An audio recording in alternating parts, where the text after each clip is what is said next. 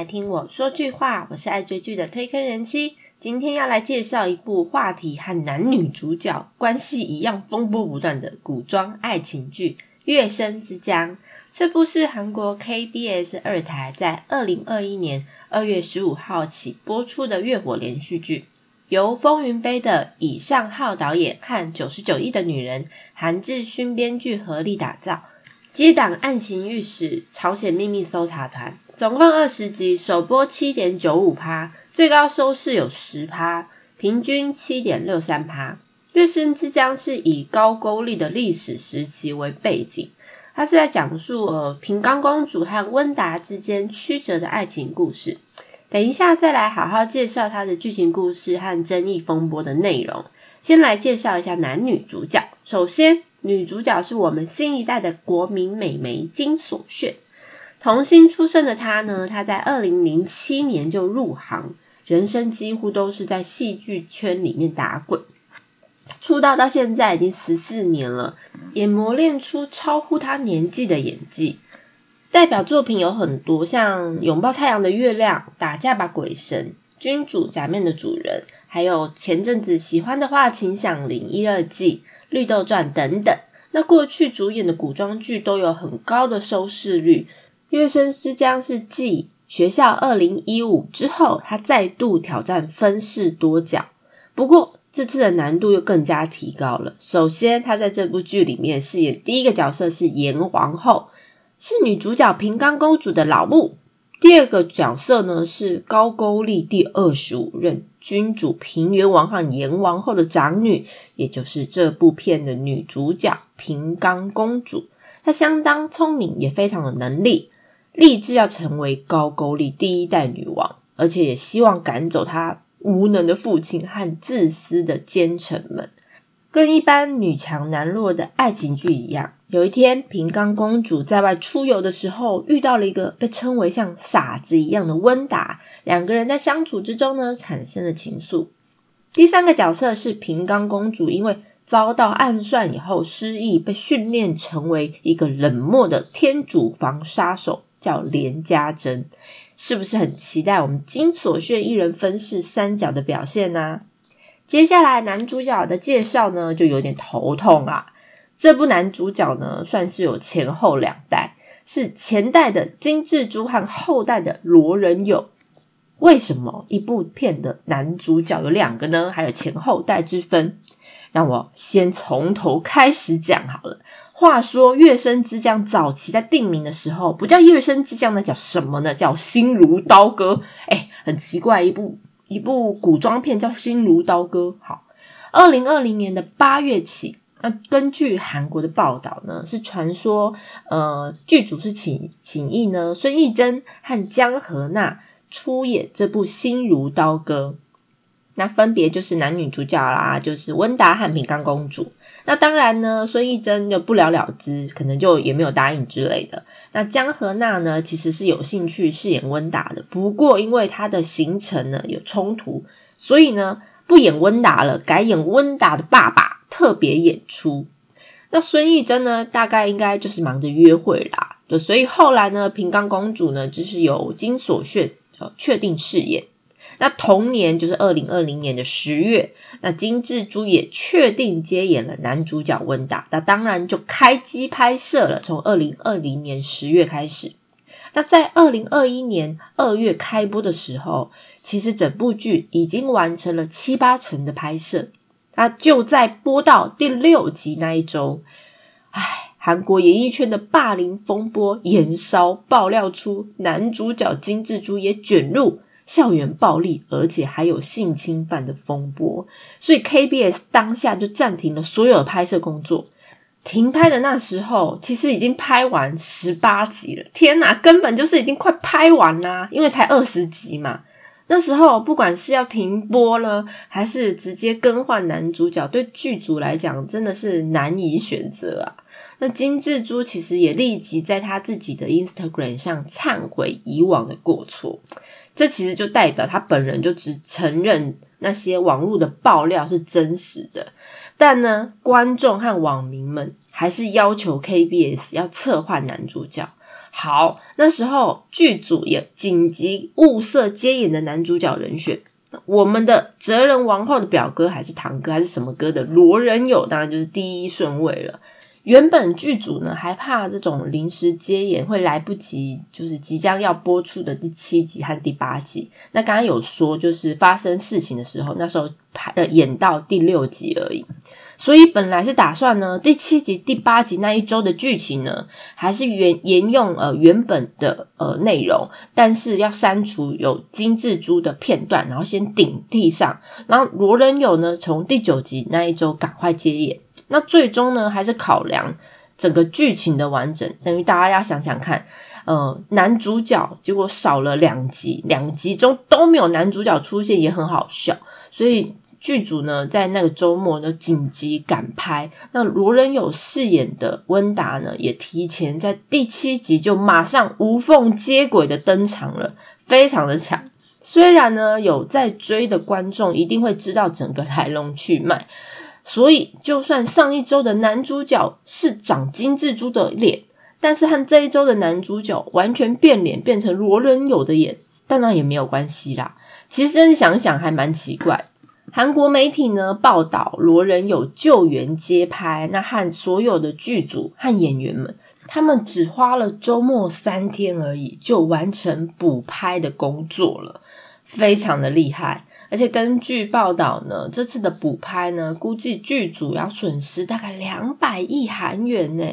但是剧中的李知勋和王冰娜等演员们。都没有收第二次补拍的出演费，所以大家就是意气相挺，携手救火。哇塞，相当棒！对于罗仁友的突然登场呢，大部分的观众都表示很满意。以上呢就是男主角换角的事件。那不管是金志珠还是罗仁友，他们在剧里面饰演的这一个前顺奴部族长温霞的儿子温达。平冈公主的丈夫也是高句丽的一个将军，他的性格非常的善良淳朴，傻里傻气的。但是，一旦到了发生战争的时候，他的战斗力就会变得非常的强大，而且可以自由自在的运用他的双手而已。即使他不懂专门的武艺，但是也没有可以跟他匹敌的对手。嗯，就是变成超级赛亚人的意思啦。《月升之江》呢，是改编自韩国作家崔始圭的古典小说《平冈公主与温达将军》。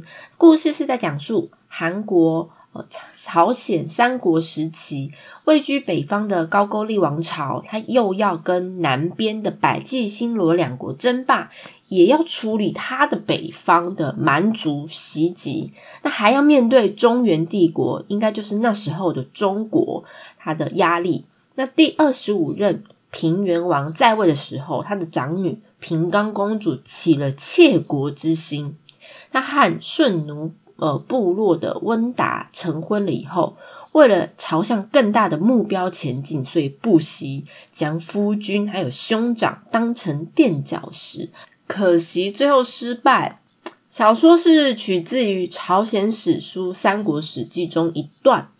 类平冈与温达的记载，那两个人的婚约呢，是开始于之前平原王呢取笑他的平冈公主女儿很爱哭的玩笑。那这么爱哭，我就把你嫁给那个笨温达。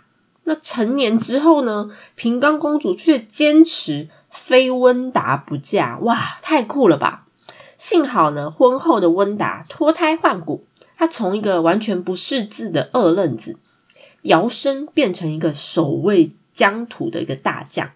那后来呢？他是和新罗在交战的时候不幸身亡了。原本他的棺木呢，就像大树生根一样，守在军营就没有办法移动他。平康公主呢，亲自前往去迎接他，摸着棺材痛哭，呢，请他回家，然后棺木才慢慢被抬起。至于韩剧的剧情会像呃这个原本的故事一样悲剧收场嘛？那就大家自己去追喽。刚刚提到换角的风波，其实还有后续啦。因为金志珠的霸凌事件，导致剧组还得火速找来罗仁友接手救援。除了要把之前已经拍完的那十八集进度全部重拍以外呢，那为了完全抹灭掉金智珠的痕迹，因为之前刚有提到前面已经播了六集了。那这六集也要重新拍摄再上架，所以要把这一整部戏《月升之家》彻彻底底的男主角统一为罗仁友。那当然呢，这个重拍呢，制作方呢也损失非常惨重，所以呢，他发出了声明，宣布要对金智珠的经纪公司，呃，要求赔偿三十亿韩元。哎，很有良心的剧组，才三十亿而已。哎，刚刚有提到，我们整个重拍几乎就要花了两百多亿。哎，好，《月升之江》的制作公司在声明里面，他指控金智珠的经纪公司呢，在事件爆发了以后，他不合作的态度，为此呢，已经在四月一号提出损害赔偿的告诉了。此外，还表示金智珠的校园暴力呢，不只是单纯的打架。而且还包括了一些性犯罪啊、金钱的勒索等等，这些都是令人发指的行为。退出了以后呢，也使制作公司不得不将重拍已经完成的十八集内容。重新的赶工，那制作公司透露，重新拍摄的过程呢，他要承担工作人员的费用啦，刚刚有提到场地啦、服装啦、装备的使用费啊，还有片酬等等。虽然呃，有些演员有说他要义务的帮忙，不收片酬，那当然还有一些零演，所以还是得给片一些片酬的。那还有美术的费用等等的。那不仅如此。收视率还因此下跌。他在第四集的时候好像就有十趴，那后来呢？虽然罗仁友的表现也不错，但是一直其实停留在七趴、八趴、九趴顶多。对，所以整个整体的收视率是下跌的。那呃，不止海外合作商呢，也提出了损害赔偿，公司也面临了预期营收的下降，形象也损伤了。就是大喊说：“哇，天呐，巨额的损失到现在依然一直在产生。”那原本呢，想好好的跟金智珠的经纪公司好好的协商赔偿的事宜，but 他们经纪公司也是不积极合作的态度，那导致制作公司不得不提告。就是本来想好好谈的啦，但是看到对方那种爱理不理的态度，你知道，就整个就一股脑就好啊，老子告死你！不过，经纪公司是否认说，就是制作公司他讲的那个不合作的态度啦。那也表示呢，很遗憾没有达成圆满的协议。那他往后呢，会为了解决这件事，最尽最大的努力。嗯，好吧，那就看这件事后面有什么后续喽。这阵子的月火连续剧都有很大的问题，像三月开播那个 SBS 的《朝鲜驱魔师》也开播了两集就挂了。那我真的希望后面呢接档的五月的青春不要再有任何的 trouble 了。我祝福他们，God bless 五月的青春。如果大家对于介绍的内容有什么想法，或想要了解什么韩剧的话，都欢迎大家来告诉我。片尾曲是《月升之江》OST 第二集里面由姜太官演唱的《月亮的眼泪》。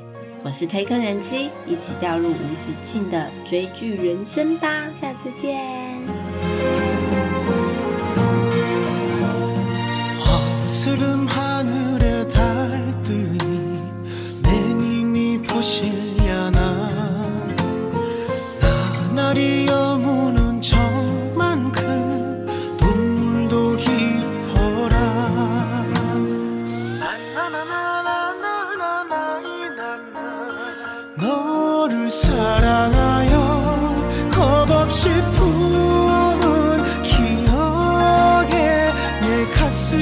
실패인데도 애달픈 그 나의